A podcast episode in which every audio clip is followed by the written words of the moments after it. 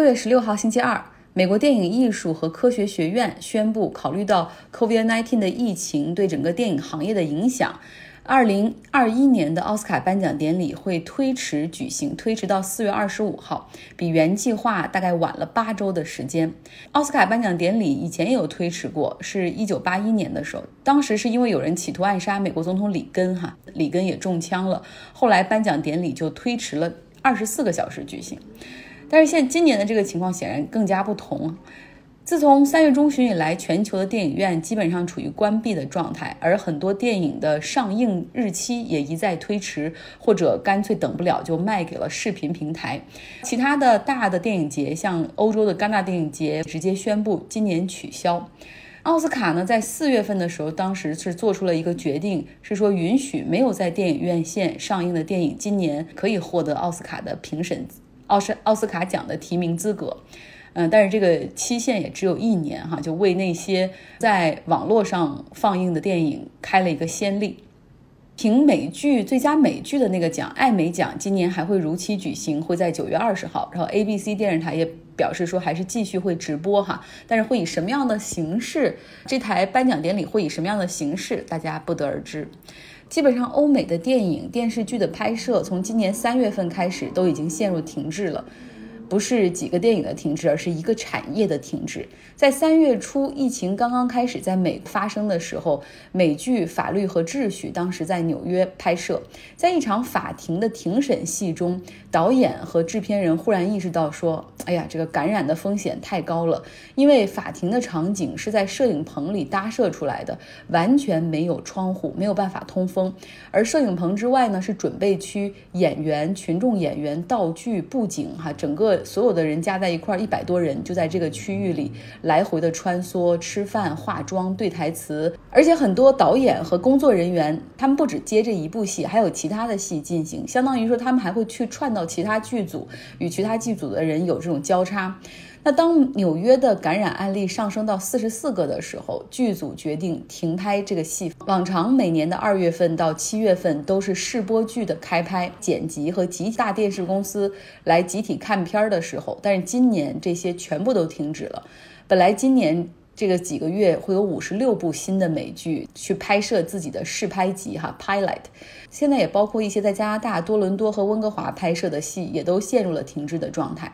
那许多剧的后期剪辑，如果他们前面已经拍了哈，那还好，后期剪辑还是能够进行，因为制片公司已经将剪辑的电脑和设备打包，直接运到了剪辑人员的家里面去。编剧们呢也可以正常的工作，他们为了保持在一块儿写稿的那种讨论感，都会一直开着 Zoom 视频会议去聊这个台词，可能会聊到激情戏的时候，他们还会提醒一下说，接下来这部分你需要把你的孩子从这个屋里赶走。演员们呢，暂时是没有戏可以拍的。明星们不愁收入，但是默默无闻的演员们以及十五万影视行业拍摄产业链上的人，像化妆师、布景师、打光、收声这些人，是彻底没了收入。好在在上周五的时候，洛杉矶宣布关闭了三个月的影视行业可以重启，但是有条件哈，必须整个行业要制定和遵守相关的卫生安全来继续防控疫情。那么好莱坞的几大工会马上就联合制作了一个守则，公布出来说，除了保持应有的社交距离、戴口罩。频繁的对这种演职人员进行测试、勤洗手之外，还有一些特殊之处，就是现场的时候，大家要少说话、少交流，减少飞沫的传播。同时，只允许必要的演员拍摄的时候可以不戴口罩、不遮挡口鼻。这个原来是要发饭的，但是现在演职人员的这种餐，尤其是那种自助餐、自己打饭式的自助餐，全部取消，不鼓励有武打的动作和亲密的戏份。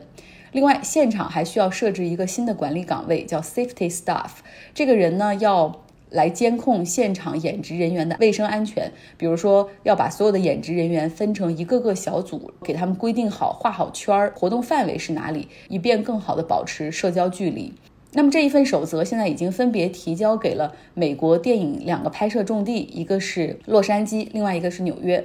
那么现在对于很多返回工作岗位的人来说，大家都是又兴奋又紧张。电影和美剧的编剧们，他们则讨论说，我们是不是应该把这个 COVID-19 的疫情加进一些剧的最新的情况？但怎么加进去巧妙，而不是让所有的剧都出现了戏份的雷同呢？这也是一个巧妙的点。行尸走肉这个美剧的编剧们，他们说了，说我们本来是在写一个末世片儿，结果没想到现实中就发生了真的这种末世情节，不知道怎么能够把 COVID-19 的疫情再写到行尸走肉里面去哈，这肯定是个难题。今天的美国股市经历了过山车式的行情，道指从大跌七百点到收涨一百五十点，盘中的反弹一度超过一千点。跌得好好的，为什么会忽然大涨呢？原来是美联储再次出手调整了购买企业债的策略，出了一个新的工具。就是以前它也是宣布可以买企业债，但那种更多的是组合债。但今天它的这个新工具就是美联储可以直接购买单个公司的企业债了，就进一步的向市场去注水。美国股市从疫情后的最低点到现在已经上涨了百分之四十。真的有必要再去帮忙哄抬股市的这个价格吗？哎，画个问号。难道有人说了，是不是为了让特朗普过一个好生日，美联储就送上了这份大礼呢？今天呢，继续放水的还有全球 QE 的鼻祖。祖师爷就是所有的工具都是他先开始用的，他就是日本央行。他今天也宣布继续保持零利率，将向市场提供充足的日元外汇基金储备，并且没有上限。日经指数受到这个的刺激，也上涨了百分之四点五。因为疫情，我们都忽略了一个未完待续的话题，它就是 Brexit 脱欧。目前英国处于脱欧的过渡期，所谓过渡期就是一切都按照它还是欧盟成员来。那这个过渡期会到今年的十二月三十一号结束。英国需要在这个期间和欧盟来完成脱欧谈判，来确定双方离婚之后的关系，比如说贸易呀、渔业呀、商品、航空、法律、能源等等领域都需要达成协议。因为疫情呢，这个谈判在过去三个月里面只举行了三轮电话会议。没有任何的实际的进展。那英国首相 Boris Johnson 和欧盟委员会的主席冯德莱恩今天也开了一个会，哈，他们在视频会议中决定说，在七月份我们还是重启伦敦和布鲁塞尔的这种高强度的对话吧。也就是说，谈判还是要面对面，小范围的代表团来回的在伦敦和布鲁塞尔来组织见面。其中的谈判中最引人关注的还是贸易，毕竟英国对欧盟的贸易占了它全部贸易额的半壁江山。Boris Johnson 也是表示，加拿大和欧盟的模式就很棒，这将是英国谈判的一个重要方向，努力的要和欧盟达成自由贸易协定，因为这样的话关税可以为零，而且没有进出口的配额限制，也就是 no tax no quota。但是加拿大和欧盟的谈判是从二零零九年的时候启动的，到二零一七年的时候才达成协议生效。英国你想达到和加拿大一样的这种贸易协定水平，与欧盟好像需要更多的时间，所以这个过渡期会不会进一步的延长呢？但是也不排除 Boris Johnson 会根据他竞选时候的承诺，就是二零二零年底，however 都要离开欧盟。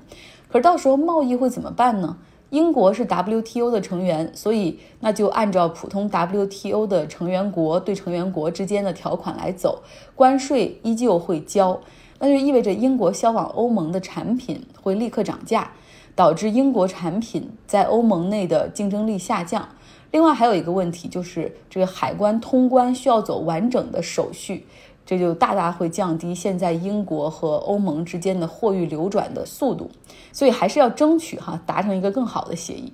因为英国现在经济受到疫情的打击已经很严重了，英国预计今年的经济会至少萎缩百分之八左右。要想回到疫情之前的水平，要到二零二三年。所以如果在这个时候再实现一个硬脱欧，会是对英国经济的双向打击，可能没有办法承受。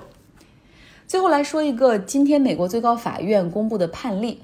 六比三，最高法院裁定雇主不得因为雇员是同性恋、变性人而对他进行歧视性的解雇。这是一九六四年民权法案中反性别歧视的一些条款，也适用于保护 LGBTQ 群体，就是不能因为他的性取向或者性别的自我定义而遭到歧视。这个案件当然很重要了，是美国民权法案进一步保持保护弱势群体的一个扩展。但更重要的一点是，让我们看到了由特朗普提名的保守派大法官戈萨奇，他投出了捍卫 LGBT、保护他们权利的这一票。在美国最高法院判例之前，其实美国有一半以上，也就是二十多个州的法律还允许雇主因为他的员工是同性恋或者变性人，可以以此正当的理由解雇他们。这就造成了，当美国二零一六年最高法院宣布同性恋婚姻合法化之后，很多人去结婚，结果回到公司之后，就反倒被老板给解雇了。特朗普上任之后呢，更是为这种保守派的价值观给保驾护航，他签发了行政命令，禁止变性人在军队中服役，同时，美国卫生部也下发了监管，说允许医生、医院、保险公司可以拒绝为变性人提供保险。所以说，现在这个美国最高法院的判例来的正是时候，因为美国的社会不能倒退，一定不能够再回到那个你需要掩饰自己的身份、掩饰自己爱谁，甚至因为自己的性取向而感到羞耻的年代。美国民权运动 （Civil Rights Movement） 里面最先确立的是不能够因为种族而歧视。之后呢，由现任大法官金斯伯格，他在六七十年代的时候开始为性别而战。打破压在女性头上的那个枷锁，因为当时很多职业是禁止女性进入的。当法官问他说：“你怎么能够把性别和种族放到一块儿比较的时候？”他说：“性别和种族一样，都是我们出生时就注定的。如果因为这些我们没有办法去改变的事情而遭遇差别的对待，这就是歧视。”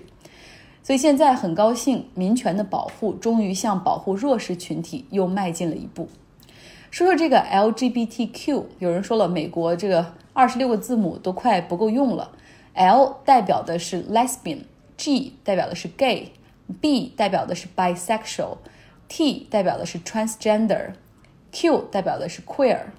这儿多说一句哈，很多在美国的华人，尤其是家长，他们对自由派 liberals 有几点非常不满意。第一点就是我经常倡导的那个平权法案 （affirmative action），政府帮助少数族裔和女性去获得更多的机会。有些华人不同意哈，他们认为我们华人已经很聪明了，善于考试，善于找到好的工作，我们不需要帮助。这个法案是来帮助其他人的话，那就是来反向歧视华人的。第二点呢，是他们不满意学校进行的早期性教育。因为加州的很多学校很早就会告诉孩子说，一个人喜欢男生或者女生的概率是百分之五十对百分之五十。性取向这件事儿很早就 normalize 了，把它正常化了。从小学校就会告诉你说，Don't be ashamed of who you love, be proud of your identity。不要因为你喜欢谁而感到羞愧，你要为自己的这个自己的选择而感到自豪。很多华人的家长是没有办法接受自己的子女可能会变成 homosexual，认为学校在误导孩子。第三点呢，他们无法接受的是，很多自由派支持学校里面洗手间或者更衣室最好是 universal 的，就是不设立男女洗手间，而是这种大家都可以上的洗手间。但是每一个洗手间内部哈，你打开这个门，内部每一个隔间都是独立的，从上到下是封闭的状态。好多保守派的华人家长认为也不妥，因为对孩子的身心都不健康。LGBTQ。这个话题在国内依旧是一个 tough conversation，也希望有很多人要意识到它是真的存在的，我们要把它 normalize，也希望所有人都能够 be proud of your identity，不要因为 who you are who you love 去感到 shame，因为这是你的权利。Love is love。好了，今天的节目就是这样，希望大家有一个愉快的周二。